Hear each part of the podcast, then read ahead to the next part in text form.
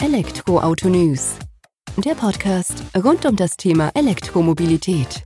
Mit aktuellen Entwicklungen, Diskussionen, Interviews und vielem mehr. Servus und herzlich willkommen bei einer neuen Folge des Elektroauto News.net Podcast. Ich bin Sebastian, freue mich, dass du diese Woche wieder eingeschaltet hast, wenn wir uns mit dem Thema E-Mobilität auseinandersetzen. In der aktuellen Folge habe ich Philipp Oppolzer zu Gast, seines Zeichens zuständig für den Vertrieb in der Dachregion für das finnische Unternehmen Campower. Campower hat sich auf den HPC-Charging-Bereich spezialisiert, ist im DC-Bereich auch unterwegs und geht vor allem im Megawatt-Charging-Bereich künftig seinen Weg. Bereitet das vor, dass eben auch elektrische Nutzfahrzeuge von A nach B kommen mit der notwendigen Ladepause, die entsprechend schnell geschieht. Aktuell befindet man sich auf dem Weg zur Level 2 Lösung beim Megawatt Charging, das heißt mit Leistung bis zu 1 Megawatt, das geladen werden kann. Philipp gibt klar zu verstehen, wie man da die eigenen Stärken aus der reichhaltigen Erfahrung, die man eben mitbringt, einbringen kann, wie man da kurzfristig Umsetzungen erreichen kann von solchen Ladelösungen und woran es denn hapert, damit es dann doch vielleicht ein bisschen langsamer am Markt eingeführt wird, als man zuvor gedacht hat. Wir gehen direkt rein ins Gespräch mit Philipp. Viel Freude damit. Servus Philipp, vielen Dank, dass du heute die Zeit nimmst, dass wir uns ein wenig über Campower unterhalten können und über deren Markteintritt in der Dachregion vor allem, wo du ja auch verantwortlich für bist. Bevor wir da allerdings tiefer eintauchen, stell dich gerne mal selbst vor und verliere mal ein paar erste Worte über Campower, wer ihr seid, was ihr macht. Hallo Sebastian, also erstmal natürlich danke, dass ich da sein darf. Ähm, ist mir ein Vergnügen. Ähm, ja, ähm, wie du gesagt hast, äh, Dachregion, ich bin und, und Campower, also Campower ist mit mir jetzt seit ja, zweieinhalb Jahren tatsächlich schon so in der Dachregion aktiv. Ähm, ich selber, wie man es vielleicht hört, bin Österreicher, habe aber in Deutschland meine E-Mobilitätskarriere begonnen, davor bei einem anderen Hersteller. Also ich bin jetzt schon ein paar Jahre mit dabei. Ähm, und äh, Campower ähm, ist, sag ich mal, ein, in, in Deutschland noch manchmal nicht so gut bekannter Player im Schnelllademarkt. Ähm, wir, wir, sag ich mal, sind Hersteller, Entwickler, Hersteller von Lade, Schnellladelösungen, sowohl Hardware als auch Software und damit laden wir einfach alles, was einen CCS-Stecker hat. Und gut, schade Mo, aber das ist bei uns nicht mehr so wichtig. Und in Zukunft natürlich auch andere Steckerformate, wie zum Beispiel MCS oder in Nordamerika den Tesla-Stecker. Also wir sind ganz im Thema Schnellladen und vor allem eher so im High-Power-Bereich ähm, unterwegs. Das, das ist unser, unser Steckenpferd. Wir sind ein finnisches Unternehmen und haben da auch schon aus unserer Gruppe viele Jahrzehnte Erfahrung ähm, im Bereich, ähm, sage ich mal, ja, Gleichrichtertechnik, was ja die Basis ist. Das so in aller Kürze und Würze. Perfekt auf den Punkt gebracht, würde ich da sagen. Habe ich es gut verstanden, was du oder was ihr macht mit Campower. Jetzt hast du gesagt, ihr seid eben in diesem DC HPC Charging Bereich unterwegs, macht dafür die Hard- und die Software betreibt ihr auch dann die Ladeinfrastruktur selbst? Stellt ihr die den Ladeinfrastrukturbetreibern zur Verfügung? Wie ist da eure Rolle einzuordnen im Markt der E-Mobilität? Gut, dass du das ansprichst. Äh, wir verstehen uns da ganz, ganz klar rein als Hersteller. Ähm, das heißt, wir, wir entwickeln und bauen die, die Ladelösungen ähm, und arbeiten dann mit, mit Partnerunternehmen zusammen. Das heißt, äh, wir haben keine Kompetenzen in oder keine nennenswerten Kompetenzen in den Bereichen Planung, ähm, äh, Bau äh, und sogar Service und Maintenance wird, wird ganz klar an Partnerunternehmen ähm, vergeben, die da einfach ihre Stärke drinnen haben. Ähm, das ist auch etwas äh, jetzt gerade, wenn wir in den Bereich Nutzfahrzeuge schauen, das ist etwas, das machen wir anders als die anderen. Also äh, bevor Campower gekommen ist, war der Standard im Nutzfahrzeugbereich. Hersteller macht alles, ist gleichzeitig sozusagen Projektleiter und macht dann Service äh, hinten dran. Das haben wir gesehen, ist in der schnellen, in dem schnellen Hochlauf, den wir gesehen haben, vor allem im, im Nutzfahrzeugbereich auch, dass das sind ähm, die Firmen sehr schnell an ihre, an ihre Kapazitätsgrenzen gekommen. Und deswegen haben wir von Anfang an gesagt, wir machen das anders. Wir arbeiten mit Spezialisten lokal zusammen, die die einzelnen Elemente ähm, bringen können und dann natürlich auch ähm, äh, Gesamtprojektverantwortliche, die auch deren Spezialität das ist. Ja. Und damit sind wir sehr gut gefahren bisher. Also ja, nur Hardware und Software entwickeln und herstellen. Nur hört sich jetzt so einfach an, das ist ja schon eine riesen Herausforderung an sich selbst, wie ich aus Gesprächen mit euren Marktbegleitern auch weiß. Aber trotzdem, der Fokus bei euch liegt auf dem Produkt, hast du gesagt. Und diese Entwicklung, bevor wir gleich tiefer in das Megawatt-Charging von äh, Nutzfahrzeugen einsteigen. Also das Produkt an sich, die Entwicklung, das macht ihr aber auch gemeinsam mit euren Kunden dann sozusagen, die mit Anforderungen auf euch zukommen und dann versucht ihr das natürlich bestmöglich abzubilden für die oder habt ihr eine Lösung aus dem Ladenregal, die ihr quasi alle euren Kunden zur Verfügung stellt? Da könnte ich jetzt länger drüber philosophieren, was auch nämlich Vertriebsstrategie und, sage ich mal, äh, Sales Channel Management angeht. Aber im Grunde ist es so, wir haben von Anfang an, äh, jetzt wenn wir die Hardware ansehen, die, die, Software geht in die ähnliche Richtung und man müsste auch kurz sagen, wir haben da ein vertikal, vertikal integriertes System. Bei uns die Hardware funktioniert zwar alleine, kann aber ihre, ihr volles Potenzial nur mit der Software wirklich, ähm, sage ich mal, äh, äh, entfalten. Aber ähm, wir haben Produkte, die für unglaublich viele Anwendungsbereiche sehr gut passen, weil sie sehr modular und skalierbar in dem Sinn sind. Aber natürlich arbeiten wir auch nah mit Kunden, Partnern zusammen, um zusätzliche Features oder Produktmodifikationen äh, zu bringen, die für ein bestimmtes Kunden, für einen bestimmten Kunden, aber meistens für ein bestimmtes Kundensegment wichtig sind. Das ist ein Teil, wie wir unsere Produkte kontinuierlich verbessern und, und, und unsere Lösungen. Und der andere ist natürlich, dass wir auch ähm, Kollegen haben, die sehr, also das ist bei uns das strategische Marketing, die einfach probieren, in die Zukunft zu schauen, wie entwickelt sich der Markt, wo geht das hin, was sind die Lösungen, die in, in ein, zwei, drei, fünf Jahren äh, gebraucht werden? Und dann das auch bei uns in der, in der Entwicklung äh, mit, mit rein, reingeben in die Zukunft schauen, hast du jetzt eben schon gesagt, was deine KollegInnen dann eben auch machen. Da ist ja auch dann das Thema Schwerlastverkehr, Nutzfahrzeuge, die elektrifiziert werden, rein elektrisch auf die Straße kommen, wahrscheinlich aufgekommen vor einigen Monaten, eher Jahren wahrscheinlich. Das ist ja jetzt auch so ein Steckenpferd, dem ihr euch angenommen habt. Im Oktober letzten Jahres wurde bekannt, dass ihr mit Scania eine Zusammenarbeit angeht. Das heißt, ihr nehmt euch dem Thema Megawatt-Charging an. Kannst du uns da mal abholen, was das bedeutet und wo da jetzt vielleicht auch die offensichtlichsten Unterschiede sind zum normalen Pkw-Laden im High-Power-Bereich? Nutzfahrzeug ist, ist ein, ein Bereich, der, der wichtig ist. Äh, auch da muss ich dazu sagen, bisher haben wir das mit unserem Standardprodukt, wenn man so sagen will, äh, abgedeckt. Ähm, Megawatt Charging ähm, ist, sage ich mal, da, da, da muss man auch dazu sagen, da ist viel Hype dabei. Ja? Also ähm, realistisch ist es so, dass wir mit äh, der Technik, die wir jetzt haben, also den CCS-Ladestationen, dem CCS-Ladestecker, können, ich würde sagen, bis zu 80 Prozent der Verkehre, der, der Nutzfahrzeugverkehre können damit elektrifiziert werden und betrieben werden.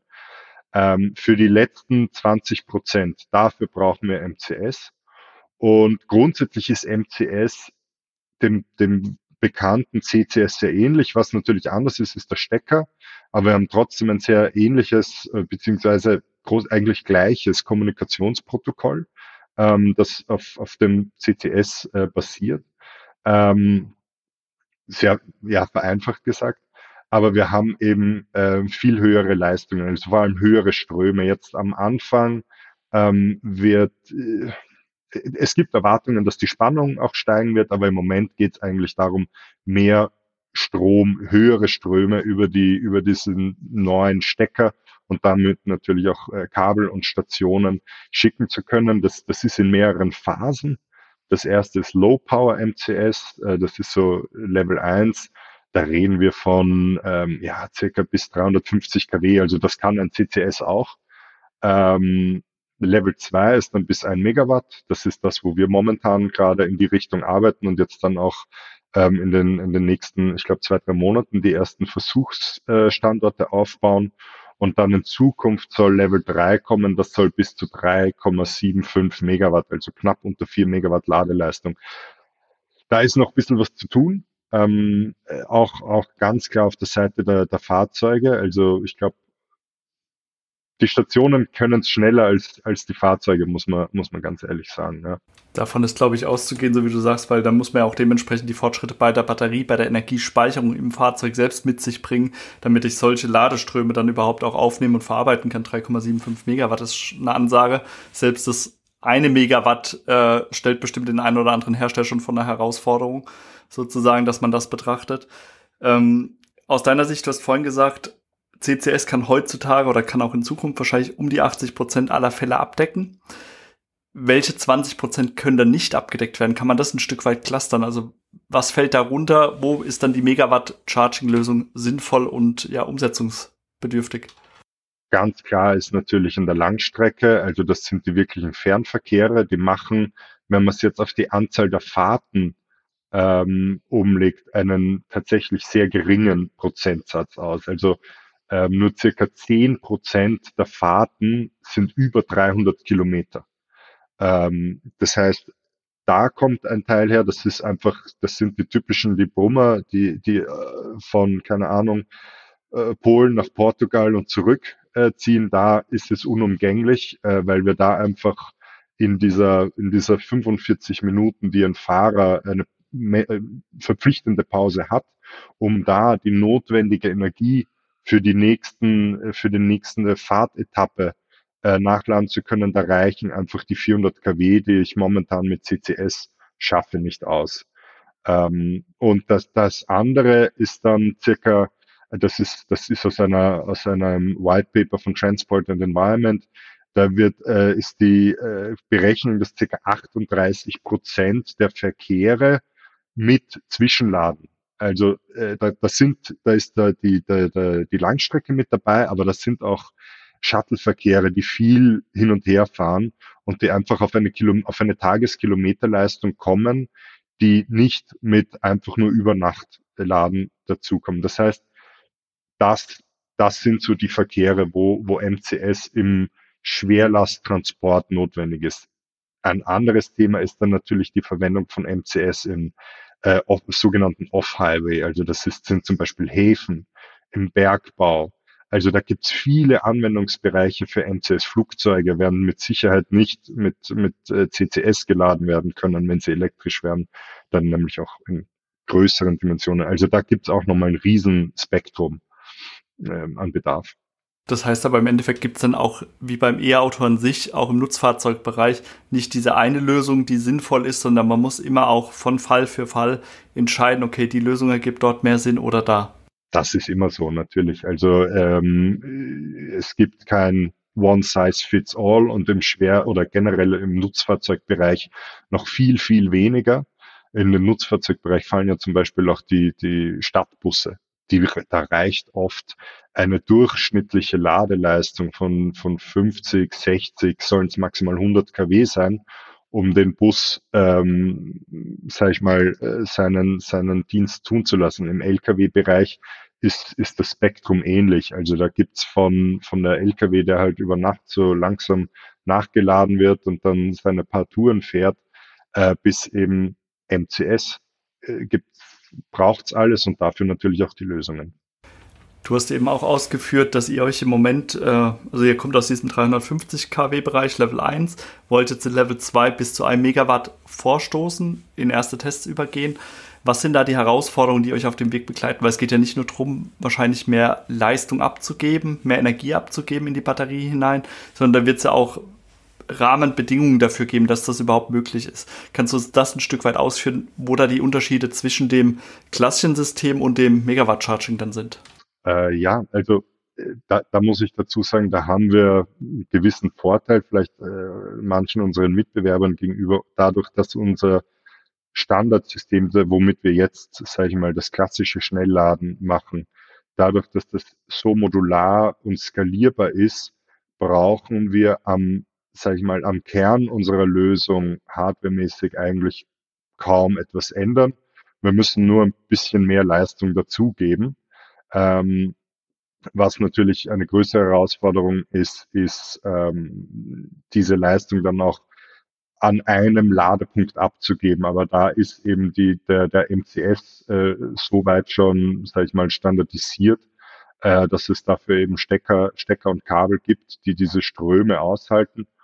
Und wie gesagt, wir haben den Vorteil, dass wir haben jetzt schon Leistungselektronik, die bis 600 kW liefert und wir nehmen da einfach zwei davon. Und dann haben wir grundsätzlich 1,2 MW, also Megawatt zur Verfügung und können damit dann natürlich relativ problemlos ein Megawatt an einen Ladepunkt schicken. Wir haben zusätzlich dazu dann noch den Vorteil, dass wir mit der gleichen Leistungselektronik ähm, auch äh, acht bis zu acht CCS-Ladepunkte äh, bespielen können mit bis zu 400 kW. Natürlich, das kann dann nicht alles gleichzeitig passieren, aber ähm, das ist eben der Charme an unserer Lösung und den, sage ich mal, der auch sehr begehrt ist, dass wir Leistung sehr flexibel herumschieben können und damit kann man zum Beispiel einen MCS-Ladepunkt für wenn es schnell gehen muss und dann acht CCS fürs langsame laden zwischendurch, also über Nacht zum Beispiel, äh, oder auch mal ein PKW dazwischen bisschen nachladen, das, das geht da. Deswegen, wir, wir haben da ein bisschen einen Vorteil vielleicht anderen gegenüber. Das heißt, im Hinblick auf die Ladeinfrastruktur, dass wir dann eben nicht nur denken, okay, es gibt jetzt hier ein neues Megawatt-Charging-Netzwerk sozusagen, sondern ihr integriert das dann auch mit PKW zusammen, die eben denen dann auch in Anführungsstrichen, die nur 350 bis 400 kW ausreichen. Das kann dann auch Hand in Hand gehen schlussendlich mit eurer Lösung. Muss es meiner Meinung nach auch. Ähm, mein, bisher haben wir ja sehr viel gesehen, okay, wir stellen für jedes Auto eine Ladestation hin. Ähm, jetzt gerade, wenn man sich anschaut, warum tun wir das? Warum gibt es die Elektromobilität? Ja, wir probieren den Verkehr zu dekarbonisieren. Ähm, man muss aber einfach auch ganz klar sagen, eine Ladestation ist ein industriell produziertes Produkt. Da kann ich auch und muss ich sehr viel machen, um diese, um die Lieferketten zu dekarbonisieren, um da die, die, ähm, sag ich mal, den, den, die CO2-Emissionen und, und CO2-Äquivalente runterzubringen. Aber das Einfachste ist, wenn ich einfach weniger Ladestationen aufstelle. Das ist jetzt, klingt jetzt ketzerisch, ja. Aber ähm, das, das ist der Grundgedanke von unserer Lösung. Wir stellen weniger Metall in die, in die Landschaft, ähm, aber können das besser nutzen. Und ähm, das, das wird es in meiner Meinung nach viel, viel mehr brauchen in Zukunft, dass wir die Ressourcen, die wir haben, einfach viel besser einsetzen und viel besser nutzen. Ähm, wenn ich, wenn ich jetzt ganz einfach gesagt aus, aus einer halben Tonne Metall übers Jahr, keine Ahnung, äh, 100.000 Kilowattstunden geliefert bekomme, okay, wenn ich aus der gleichen halben Tonne 200.000 Kilowattstunden geliefert bekomme, ist natürlich das, die CO2, äh, das, das CO2, das während der Produktion dieser halben Tonne angefallen ist, weiter verteilt. Ja? Und äh, deswegen ist immer unser Ansatz, wir wollen die Infrastruktur so, so viel wie möglich nutzen und das eben auch in verschiedenen Anwendungsfällen. Das wird nicht überall so sein. Manchmal braucht es einfach nur das eine und nicht das andere. Aber wir probieren das auch immer, immer bei unseren Kunden ein bisschen dafür, für äh, den Gedankengang, Gedankenanstoß zu sorgen, doch Mehrfachnutzung äh, sich anzuschauen leuchtet auf jeden Fall ein und ist ein gutes Argument zu sagen, okay, Reduktion ist ja auch ein wichtiger Ansatz. Das wollte ich vorhin auch mit reinbringen, aber das ist eine Diskussion, die man eher bei Flottenbetreiber ansetzen müsste, dass man sagt, man überdenkt halt auch mal die Art und Weise, wie Routen geplant werden, dass dann vielleicht diese Schattenfahrten, die du vorhin genannt hattest, auch reduziert oder zumindest stärker minimiert werden dann schlussendlich, um da auch den CO2-Fußabdruck zu senken. Für mich jetzt noch die Frage, ihr seid jetzt natürlich in der Hardware für euren Megawatt-Charger, HPC-Charger unterwegs ähm, die brauchen ja auch eine ganz andere Eingangsleistung dann sozusagen, um das abzugeben. Ist das auch ein Thema, was euch betrifft? Ich könnte mir jetzt auch vorstellen, dass man gerade je nach Standort dann vielleicht auch das Zusammenspiel mit Batteriespeichern benötigt, um Lastspitzen dann abzufangen, wenn da entsprechende Trucks vorfahren, die dann diese Leistung auch auf einmal abrufen wollen. Ist das auch eine Thematik, mit der ihr euch jetzt auseinandersetzen müsst oder betrifft euch das jetzt eher weniger? Ja und nein. Also es ist nicht direkt unser Geschäft, sage ich mal so. Wir verkaufen keine Batteriespeicher und dadurch, dass wir kein Projektierer sind, ähm, müssen wir auch nicht um ähm, erweiterten Netzanschluss oder generell Netzanschluss anfragen für unsere Kunden. Das machen unsere, unsere kompetenten Partnerunternehmen oder auch oft die Kunden selber. Ähm, aber natürlich ist das, ist das insgesamt ein Thema und aus, aus verschiedenen Gesprächen habe ich auch herausgefunden, da gehen die Meinungen schwer auseinander.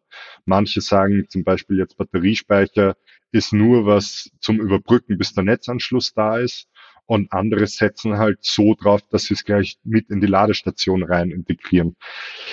Ähm, da glaube ich, kann ich, ich kann dazu nichts sagen. Das wird im Endeffekt wird immer ein, ein Kostenthema sein und wird dadurch wahrscheinlich auch sehr individuell entschieden werden, ähm, Projekt zu Projekt. Ähm, das hängen Batteriekosten, Netzanschlusskosten etc. Also da, da traue ich mir keine Aussage machen. Das ist doch aber auch eine Aussage und sehr diplomatisch gelöst von deiner Seite aus, was ich gut finde, weil ich habe auch schon beide Standpunkte hier des Öfteren im Podcast zu Gast gehabt oder vertreten gesehen. Insofern faire Einordnung deinerseits aus meiner Sicht. Für mich wäre jetzt noch relevant, ähm, du hast ja eben schon gesagt, okay, bewegt euch auf Level 2 zu.